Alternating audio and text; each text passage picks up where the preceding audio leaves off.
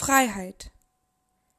Ein Begriff, der so viel bedeutet, dass er nicht zu fassen ist. Umstritten ist er auch, und dann gibt es noch so viele verschiedene Formen. Philosophen unterscheiden zwischen Handlungs- und Willensfreiheit. Die erste meint, dass eine Person die Freiheit hat, genau dann zu handeln, wenn sie handeln will. Dabei sind die äußeren Gegebenheiten von Bedeutung. Die zweite bezieht sich mehr darauf, dass der Handelnde frei ist. Also sind die inneren Bedingungen entscheidend. Freiheit bedeutet also, weder äußeren noch inneren Zwängen folgen zu müssen. Dann gibt es noch die These, dass man nur dann von Freiheit sprechen kann, wenn die Person ihre Freiheit auch nutzt. Sind wir in unserem Alltag in der Lage, freie Entscheidungen zu treffen?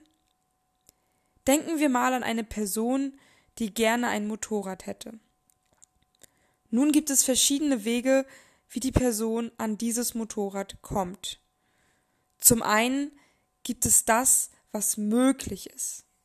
Es gibt verschiedene Möglichkeiten, an dieses Motorrad zu kommen. Dann gibt es das, was die Person will. Vielleicht besteht nur ein Wille, wie die Person an das Motorrad gelangen möchte.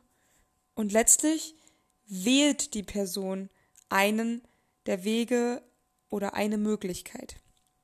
Die Person hat also eine gewisse Freiheit zu wählen.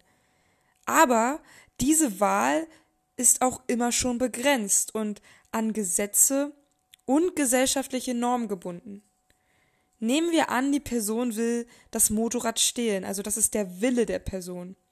Und die Person wählt diese Möglichkeit. Die Person handelt also nach ihrem Willen, frei. Doch in der Realität hätte das fatale Konsequenzen.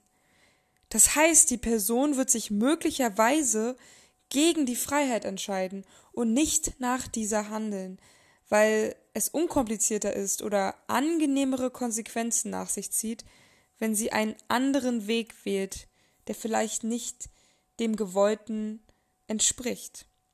Nun, was denkst du? Gibt es Freiheit?